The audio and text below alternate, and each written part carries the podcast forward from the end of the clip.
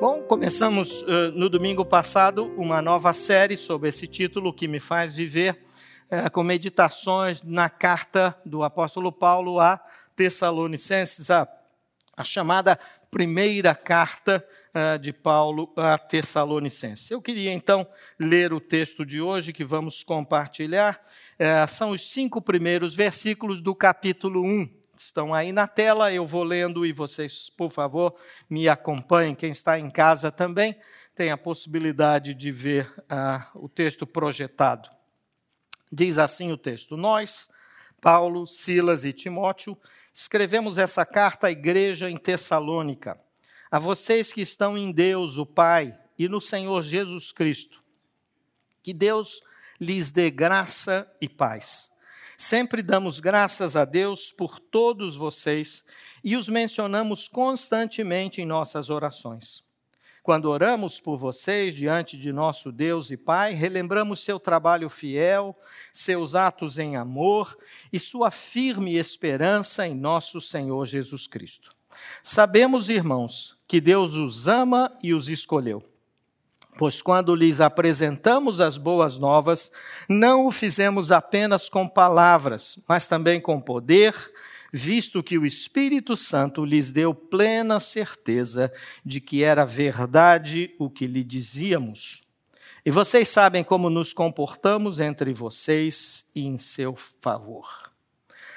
Na mensagem do domingo passado, nós vimos numa excepcional aula dada aqui pelo pastor Gava, muita geografia bíblica, foi excelente, foi sensacional. É, nós vimos um pouco sobre como essa igreja lá em Tessalônica foi plantada, essa igreja uh, cuja carta enviada pelo apóstolo Paulo começamos agora a estudar. Só relembrando um pouco, Tessalônica era uma cidade portuária, um grande e importante centro comercial, era a capital da região da Macedônia, Macedônia que fica no norte da Grécia, e vejam, para aquela altura, uma grande cidade. Era uma cidade que tinha mais de 200 mil habitantes. E essa é uma das razões porque Paulo escolhe essa cidade para uh, fazer ali o trabalho missionário. Se nós tomarmos como base também o texto de Lucas, pastor Gava usou isso no domingo passado também, que vai narrar um pouco, vai descrever essa caminhada do apóstolo Paulo e seus companheiros lá no livro de Atos, nós sabemos que eh, quando saíram de Filipos e foram, saíram também porque foram obrigados a sair, né? As autoridades incentivam Paulo e seus amigos a saírem da cidade. Quando eles saem, eles vão eh, seguindo, passam por cidades eh, como Anfípolis e Apolônia, antes de chegarem, muito obrigado, Marcelo, antes de chegarem até Tessalônica. E quando ele chega lá, Paulo, como fazia sempre, era o seu costume, vai direto para a sinagoga para encontrar os judeus, e lá diz o texto que ele explica as profecias que aquelas pessoas tão bem conheciam, não é verdade? Afinal, era, era prática deles estudar os textos eh, dos profetas. Mas acontece que eles tinham uma leitura ainda equivocada, não tinham todo o entendimento a respeito. Então, Paulo vai falar sobre Jesus de Nazaré, a quem ele constantemente anunciava e que ele era o Cristo, o Messias prometido. Né? E, e, e, ainda demonstrou para eles a importância de compreenderem que era necessário que o Messias passasse por aquele sofrimento, fosse morto e ressuscitasse. Não era essa a expectativa deles, eles queriam um rei, um grande rei, um grande líder que os libertasse do domínio romano naquela altura, mas Paulo então esclarece e, e, prega a verdade é, para eles. E o texto de Lucas continua nos dizendo que, em razão dessa pregação, alguns judeus e muitos gregos, e também menciona especificamente algumas mulheres de alta posição, se converteram através da mensagem que ouviram e se juntaram a Paulo e aos demais missionários que estavam junto com ele. E assim se estabeleceu essa igreja ali em Tessalônica. Mas esse bom resultado não resultou em, em, em boa, um bom ambiente, porque os líderes religiosos fatalmente não gostaram do que estava acontecendo. Afinal, Paulo vinha com a nova mensagem, estava tumultuando o ambiente que era tão tranquilo liderado por eles.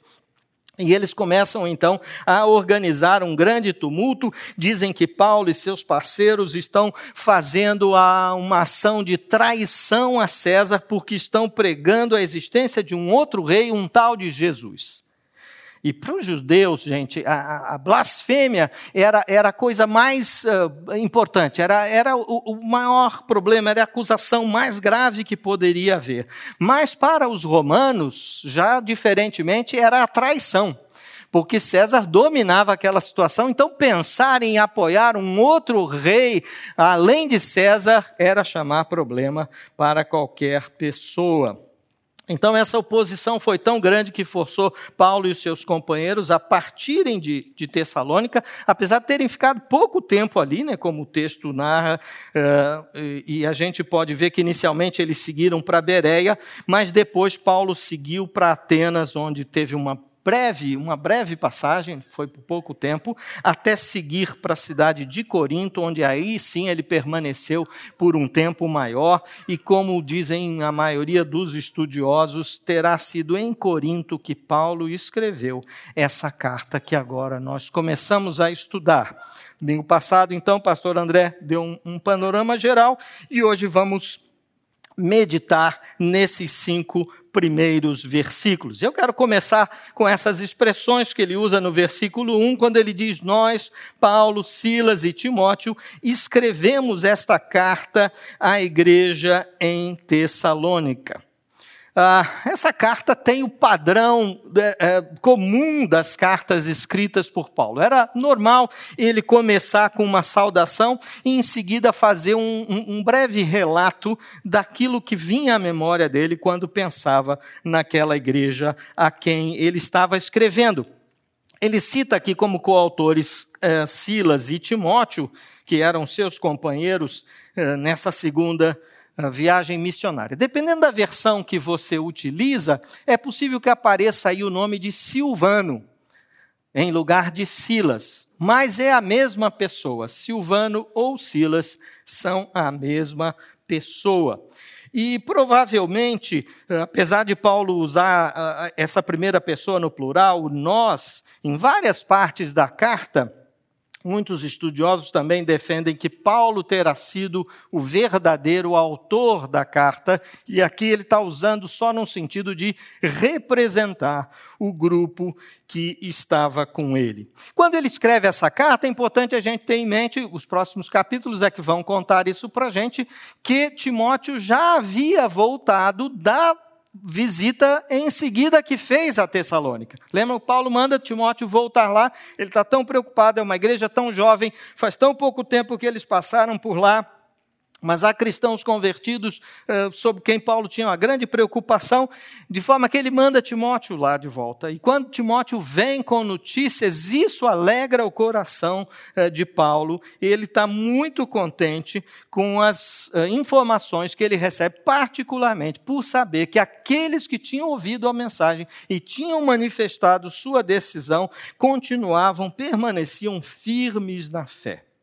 Então é dessa maneira que Paulo começa a sua carta. Mas ele segue dizendo a vocês que estão em Deus, o Pai, e no Senhor Jesus Cristo. Ora, estar em Deus, o Pai, estar no Senhor Jesus Cristo, denota um relacionamento vivo que os cristãos têm e devem ter, tanto como o Deus Criador, como com Jesus Cristo, seu Filho e nosso Salvador. É mais do que estar com Cristo, é estar em Cristo. Né? E eu queria trazer aqui dois versículos do Evangelho de João que fatalmente vão nos ajudar a entender o que está sendo eh, proposto aqui. Eh, eu trato de João 14, 23 e de João 17, 21, que diz: primeiro, Jesus respondeu: Quem me ama faz o que eu ordeno. Meu Pai o amará e nós viremos para morar nele. E agora, João 17, 21 diz: Minha oração é que todos eles sejam um, como nós somos um. Como tu estás em mim, Pai, e eu estou em ti. Que eles estejam em nós, para que o mundo creia que tu me enviaste. Portanto, Paulo está fazendo uma menção a, a, esse sentido, a esse ensino de que precisamos e os cristãos devem estar em Cristo, no Senhor. É com frequência que Paulo vai dizer isso, essa expressão é, é, é, comumente usada por ele para demonstrar essa completa união que deve haver entre o crente e o seu Senhor. Mas Paulo continua, vamos avançando aqui. Agora ele diz que Deus lhes dê graça e paz. Uma pequena expressão, mas que ganhou muita importância já naquela época e também é, nos nossos dias. Muito comum, é, usadas em outras cartas de Paulo, mas não só. A gente pode ver que também tanto o apóstolo Pedro quanto João usaram essa mesma expressão nos seus escritos. E ela tem um sentido mesmo de saudação. Né? E é usada, foi usada com frequência na igreja primitiva e até hoje, nos nossos dias, é comum ver cristãos usando essa expressão como cumprimento, graça e paz.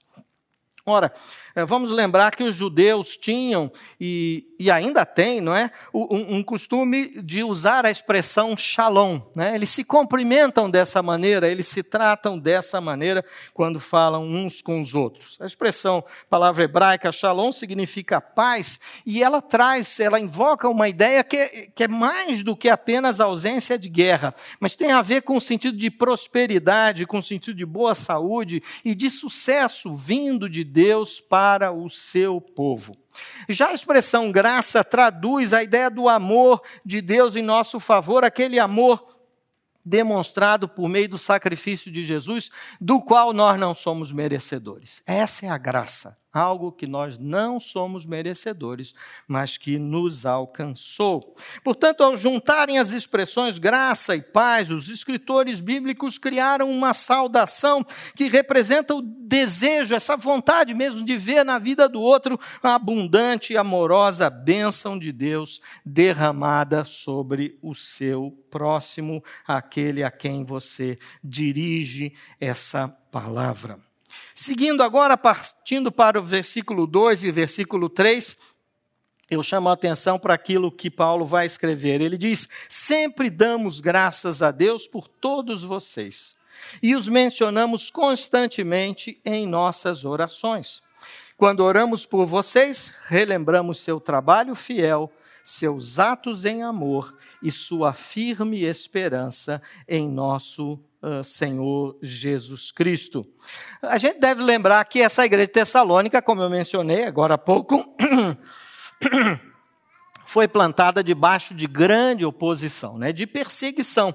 É, lembram que com a conversão lá dos judeus e dos gregos, então Paulo precisa sair.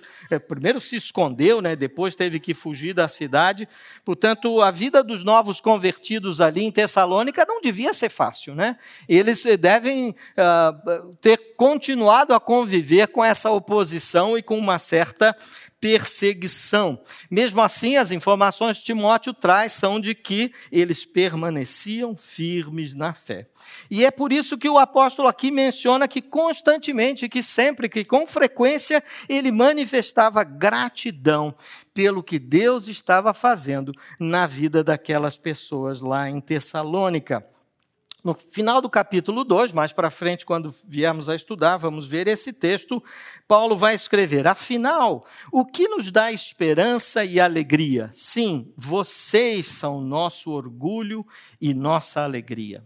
Vejam que expressão interessante. Vocês são nosso orgulho e a nossa alegria. E certamente essas palavras, essa expressão usada pelo apóstolo, tinha a intenção também de renovar a esperança deles, o interesse deles, a dedicação deles para manterem-se na caminhada da vida cristã. Mas Paulo vai seguir à frente agora, versículo 3, em que ele vai detalhar um pouco mais as razões por que ele sempre dava graças a Deus eh, por aquelas pessoas. E são coisas importantes, são as chamadas evidências. É aquilo que fica visível, é aquilo que aparece na vida cristã, né? pelo qual nós podemos dar graças. E Paulo cita então três aspectos aqui. Em primeiro lugar, a gente vê que ele fala do seu trabalho fiel, ou seja, do trabalho que resulta da fé. É, recentemente estudamos aqui o livro de Tiago, não sei quantos lembram, mas uma das coisas mais importantes do livro de Tiago e que foi muito reforçado aqui do nosso púlpito é de que a fé sem obras é morta. Lembram disso? Não faz muito tempo estudamos o livro de Tiago. Nós somos salvos pela fé somente e que não haja entre nós qualquer dúvida sobre isso. Nós somos salvos pela fé. Mas Uh, uma vida verdadeira com Jesus, uma vida cristã verdadeira, se traduz em obras. Como posso saber que alguém é um cristão de verdade, a não ser pelas suas obras, por aquilo que ele faz, por aquilo que ele realiza? É, a vida verdadeira de fé só pode ser vista por meio das obras. E eu quero lembrar aqui, ou relembrar com vocês, dois versículos lá de Tiago, texto que estudamos recentemente, mas que nos ajudam na compreensão dessa ideia. Lembram lá, é, capítulo 1, versículo 22, quando o texto diz: Não se limitem, porém, a ouvir a palavra, ponham-na em prática do contrário, só enganarão a si mesmos. E agora, no, no, capítulo 2, versículos 21 e 22, quando o texto diz: Não lembram que nosso antepassado Abraão foi declarado justo por suas ações, quando ofereceu seu filho Isaque sobre o altar? Como veem, sua fé e suas ações atuaram juntas, e assim as ações tornaram a fé completa.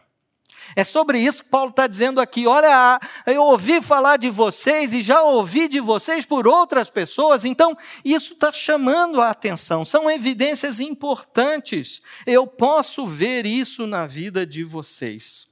Portanto, aqueles irmãos tessalonicenses não apenas tinham crido na mensagem que tinham ouvido de Paulo e dos seus companheiros, mas estavam vivendo de uma forma a se tornarem, como o texto mais à frente vai dizer, exemplo para todos os irmãos na Grécia, tanto na Macedônia como na Acaia, portanto, no norte e no sul. E Paulo vai dizer mais adiante, ainda no capítulo 1, não vamos estudar agora, mas ele vai usar essa expressão: partindo de vocês, a palavra do Senhor tem se espalhado por toda parte. Ou seja, haviam ações práticas que podiam dar eh, significado e garantia de que aqueles irmãos estavam experimentando de fato uma vida nova, uma vida de relação íntima com o Senhor. As obras dos irmãos daquela igreja estavam sendo conhecidas e estavam causando impacto.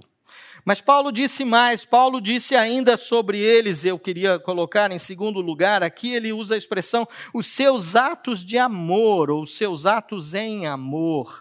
Ou seja, não só eles estavam trabalhando na causa de Deus, mas tinham como motivação o amor. Era isso que fazia eles fazerem o que estavam fazendo. E isso me levou a pensar sobre qual deveria ser a motivação para eu fazer tudo o que eu faço na minha vida, no meu dia a dia. E quem deveria ser alvo das minhas ações? Apenas os meus mais próximos, a minha família, aqui o meu núcleo pequeno, apenas os da minha família de fé, da minha igreja, Apenas os que pensam como eu, os da minha linha política, por exemplo. Ah, não é essa a ideia que a palavra de Deus nos traz. Embora sejamos diferentes e, enfim, temos a possibilidade de ter ideias diferentes, é, do famoso Sermão do Monte, que eu quero trazer uma contribuição também, um apoio aqui importante de um ensinamento de Jesus que nos ajuda nesse respeito. Mateus 5, a partir de 43, quando Jesus disse: Vocês ouviram o que foi dito. Ame o seu próximo e odeie o seu inimigo. Eu, porém, lhes digo: amem seus inimigos e orem por quem os persegue. Desse modo vocês agirão como verdadeiros filhos de seu Pai que está no céu. Pois ele dá a luz do sol tanto a maus como a bons e faz chover tanto sobre justos como injustos. Se amarem apenas aqueles que os amam, que recompensa receberão? Até os cobradores de impostos fazem o mesmo. Se cumprimentarem apenas seus amigos, que estarão fazendo demais? Até os gentios fazem isso. Portanto, sejam perfeitos, como perfeito é seu Pai Celestial. Vivemos dias delicados em que as diferenças têm se acentuado, e até mesmo no meio do povo de Deus. É incrível como famílias têm se separado, amigos têm deixado de falar uns com os outros, porque pensam diferentes. Vou fazer aqui uma brincadeira, não me levem a mal, mas estou usando uma meia hoje especial. Se alguém percebe, temos um, grande jogo hoje acontecendo futebol à tarde.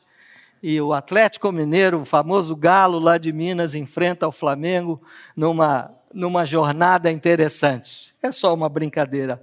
É, não, não, não é amuleto, garanto para vocês. Mas de vez em quando gosto de usá-la, só para lembrar do meu time de coração aqui. Mas isso não faz com que eu não trate bem o meu genro, que é torcedor do Galo, fanático pelo Galo. Eu tenho por ele o maior amor e carinho, e brincamos, e se tudo der certo, vamos assistir o jogo juntos hoje à tarde. Isso não me faz uh, odiá-lo ou ter qualquer dificuldade de conviver com ele. Estou usando o exemplo do futebol porque pessoas têm se matado ou têm matado outros por conta disso. O que dizer então da política? Dias difíceis, porque nós estamos querendo amar só aqueles que nos amam, só aqueles que pensam como nós, andar perto só daqueles que estão apoiando a minha ideia. E não é isso que diz o Evangelho, não é isso. Paulo está chamando atenção aqui. Eu quero lembrar a vocês o que é que o texto vai dizer mais à frente. Não, não, não está aqui, mas no capítulo 3, Paulo vai expressar o desejo. Olha a expressão que ele vai usar. Quando chegarmos lá, vocês vão se lembrar. Ele diz assim: O Senhor faça crescer e transbordar o amor que vocês têm uns pelos outros e por todos. Ou seja, aqueles irmãos daquela igreja já estavam vivendo isso. Não está aqui no texto projetado, está lá no capítulo 3, depois vocês podem ver. Paulo estava reconhecendo: olha, o amor de vocês tem chamado atenção, mas não só entre vocês, uns aos outros, mas também por todos. Vocês estão entendendo o que, é isso? O que, que é o amor de Deus? alcança todos. Meu irmão, você pensa diferente, está tudo bem, nenhum problema. Nenhum problema. Vamos continuar convivendo e nos amando.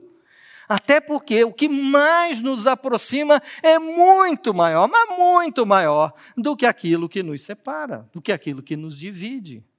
É o amor de Deus. Mais importante que qualquer outra coisa.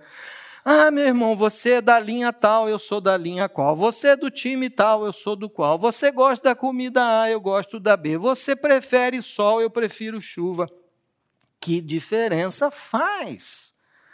Todos somos alcançados pelo amor e pela graça de Deus. E Paulo aqui está ressaltando que isso era uma evidência, uma característica que saltava do comportamento daqueles irmãos tão jovens ainda na fé, mas que já era possível ver isso. Mas ele continua e, em terceiro lugar, ele vai falar sobre a firme esperança em nosso Senhor Jesus Cristo. Ou seja, não um, um, um, otimismo ilusório, uma falsa ideia sem fundamento, mas aquela firme confiança nas promessas de Deus esperança colocada nas promessas de Deus.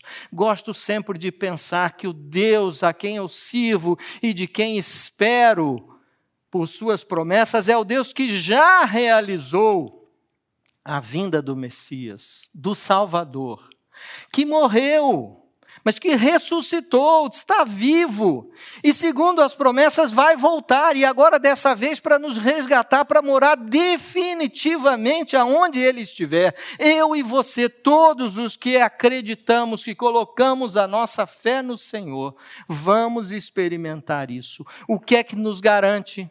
aquilo que ele já realizou. Eu não preciso ter dúvida, porque ele já fez e ele disse que a história continua e já está escrita, meu irmão. Você pode botar sua confiança nisso também. E Paulo podia ver isso na vida daqueles irmãos. Eu quero trazer mais um texto que nos ajuda aqui, Hebreus capítulo 6. O texto diz: A promessa e o juramento não podem ser mudados. Por quê? Pois Deus, pois é impossível que Deus minta. Portanto, nós que nele nos refugiamos, estamos firmemente seguros ao nos apegarmos à esperança posta diante de nós. Essa esperança é uma âncora firme e confiável para a nossa alma. Ela nos conduz até o outro lado da cortina, para o santuário interior. Jesus já entrou ali por nós ele se tornou nosso eterno sumo sacerdote, segundo a ordem de Melquisedeque. Confiança nas promessas do Senhor, porque é impossível que ele minta. Leve isso com você hoje, meu irmão. Você que nos assiste também pela internet, apoie-se nessa verdade. Confiança no Senhor, porque é impossível que ele minta. Mas Paulo continua ainda no texto e agora ele vai nos falar eh, de outra coisa. Ele diz: Sabemos, irmãos, que Deus os ama e os escolheu. Pois quando lhes apresentamos as boas novas, não o fizemos apenas com palavras, mas também com poder, visto que o Espírito Santo lhes deu plena certeza de que era verdade o que lhes dizíamos. A eleição divina é um tema constante nas cartas de Paulo. Aliás, podemos achar tanto aqui em 1 Tessalonicenses, como em 2 Tessalonicenses, Romanos, Colossenses, Tito, ele vai mencionar isso. Eu sei que é um tema, de certa forma, controverso. Há, há diversas linhas de interpretação sobre isso, e não é a minha intenção é discutir isso agora. Mas Paulo deixa claro aqui, Sabemos, irmãos, que Deus os ama e os escolheu. E eu fico pensando que, que, essa escolha é uma prova do amor de Deus por nós. Porque, naturalmente, nenhum de nós teria interesse em Deus. Fala a verdade. Tem tanta coisa para me preocupar, tem tanto boleto para pagar. Tenho tanto chefe nas minhas costas me enchendo as paciências. Tem tanta coisa para resolver essa semana. Você não faz ideia. Não vou ter tempo para Deus. Dá licença que eu preciso tocar a minha vida. É assim que naturalmente cada um de nós pensa. E a, a humanidade como um todo. Se não for o toque sobrenatural do Espírito Santo sobre nós, nenhum de nós compreenderá a mensagem, nem dará resposta positiva a ela. Não tenhamos dúvidas sobre isso. Nós usamos uma expressão, até vou me arriscar aqui, falei que não ia discutir o assunto, mas vou me arriscar aqui um pouco com as minhas ideias. E eh, nós usamos uma expressão dizendo: Eu aceitei a Jesus Cristo. E com isso, às vezes, eu gosto de botar aqui um brochezinho, uma faixa, uma coisa. Eu sou um cara esperto. Eu aceitei a Jesus Cristo. Eu vou para o céu porque eu entendi, tomei uma decisão importante. Mas, meu irmão, vamos ser francos: se não fosse o toque sobrenatural do Espírito, nenhum de nós tomaria essa decisão. Portanto, nós o amamos porque ele nos amou primeiro. É Ele que vem em nosso favor, é Ele que vem e nos toca e nos faz sentir, entender e compreender e tomar a decisão. É por isso que o apóstolo está dizendo aqui: não viemos falar com vocês apenas com palavras. Não foi por causa dos nossos bons argumentos, porque a gente tinha eh, uma eloquência bacana, porque a gente tinha um bom esboço montado, né, que fazia sentido aquilo, era inteligente, nós somos gente bem preparada, que vocês entenderam e aceitaram. Não, mas é porque o Espírito Santo socorreu tocou o coração de vocês e vocês entenderam, tiveram os olhos abertos, compreenderam. Aí sim nós tomamos uma decisão de seguir ao Mestre, mas porque tivemos os nossos olhos abertos. E isso só aconteceu porque o toque sobrenatural de Deus nos alcançou. Só os escolhidos respondem à mensagem do Evangelho e vivem de forma a agradar a Deus e sentem prazer em seguir os ensinamentos do Mestre. Só os escolhidos.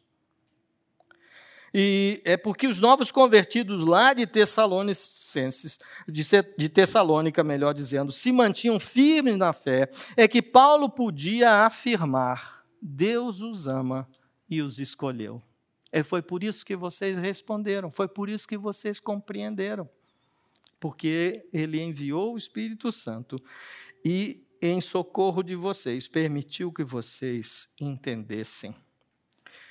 Portanto, Paulo aqui reforça essa ideia ao dizer que foi o Espírito que deu a eles a certeza de que a mensagem era verdadeira. E ele deixa claro que não foi pelo entusiasmo, não foi pelos argumentos, não foi pela boa apresentação.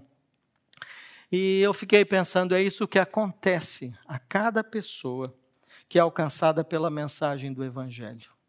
É isso que acontece. O Espírito Santo toca a pessoa. Ela entende a mensagem compreende que precisa, pede perdão e se arrepende dos seus pecados. Ela é perdoada e passa a viver uma nova vida. Essa é a sequência natural. O Espírito toca a pessoa, ela entende a mensagem, ela compreende a mensagem. Ela pede perdão pelos seus pecados, ela é perdoada e passa a viver uma nova vida. Há aqui entre nós muitas pessoas que já viveram essa experiência. Eu posso imaginar que entre nós aqui, ou talvez alguém que está nos assistindo em casa, ainda não tenha vivido essa experiência.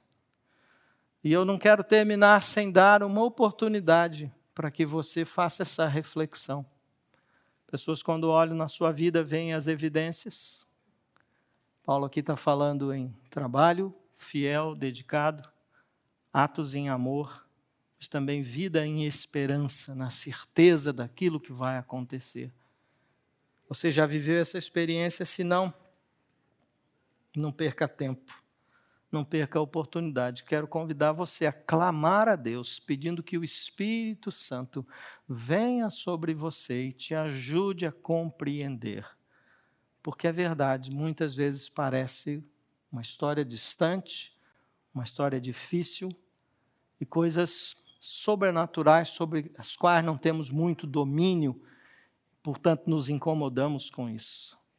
Se não for o Espírito Santo de Deus a tocar na sua vida, você não compreenderá a mensagem. Mas se você deseja isso, você quer passar por essa experiência, essa alegria que Paulo estava constatando aqui, que estava acontecendo lá com os Tessalonicenses, você também pode orar e clamar para que Deus venha em seu socorro. Eu vou terminar aqui, nós vamos continuar nos próximos domingos estudando esse texto muito é, rico da, da, da primeira carta de Paulo aos Tessalonicenses, mas dou graças a Deus pelo que já pudemos aprender nesses cinco primeiros versículos, desejando que também sobre essa igreja, quem sabe o apóstolo pudesse dizer coisas como essas também. A igreja da qual eu e você fazemos parte. Convido você a fechar os olhos mais uma vez, nós vamos orar agradecendo a Deus. Obrigado, Senhor, pelo texto sagrado que ainda hoje pode nos alimentar, nos confrontar, chamar nossa atenção, mas também nos incentivar a continuidade da caminhada da vida cristã. Interessante perceber, tão jovem igreja, tão pouco tempo Paulo e seus companheiros tinham passado lá e tinham pregado, mas agora as informações que eles tinham é que eles permaneciam firmes na fé. E não só isso era uma conversa, mas havia evidências, haviam fatos que comprovavam isso. Quem sabe que as pessoas que olham para a CB Moema podem dizer sobre nós. Tem misericórdia, Senhor, e nos alcança. E aqueles que ainda não tiveram essa experiência pessoal com o Senhor, visita o Senhor nessa manhã. Minha oração no nome santo de Jesus. Amém.